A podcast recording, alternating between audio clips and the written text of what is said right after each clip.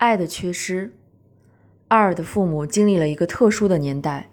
特殊的年代造就了特殊的环境，所有人都被剔除了生命中原有的丰富，停留在单一的诉求，那就是政治。爱和情感被阶级斗争所取代，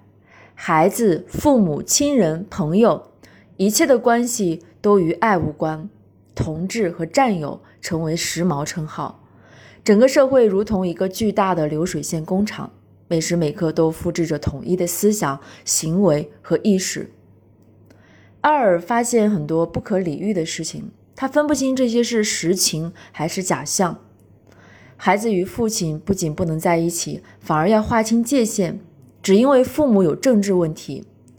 姥姥要与母亲划清界限，只因为母亲不选择离开父亲；父亲多年的老朋友却将人将父亲的家给烧抄了。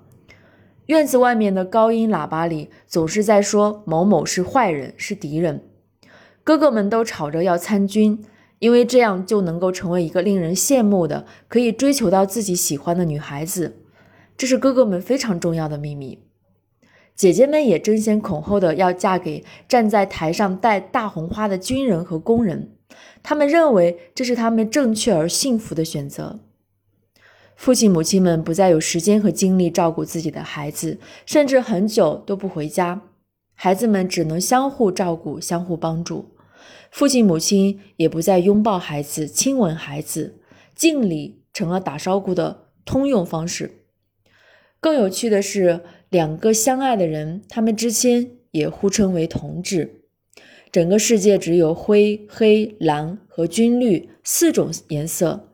其他的颜色成为了异端。虽然很多人在心底非常渴望，在那样的环境中，斗争远远高于情感。大家都不知道这个世界怎么了，也不知道爱被这个世界遗忘到哪里。艾尔的父母都是被爱遗忘的产物，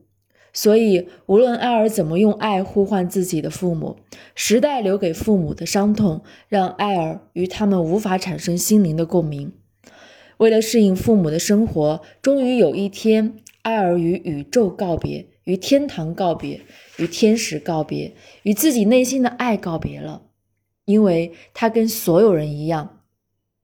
要想生存下来，就必须适应社会和环境，哪怕是压制自己，或者让自己麻木。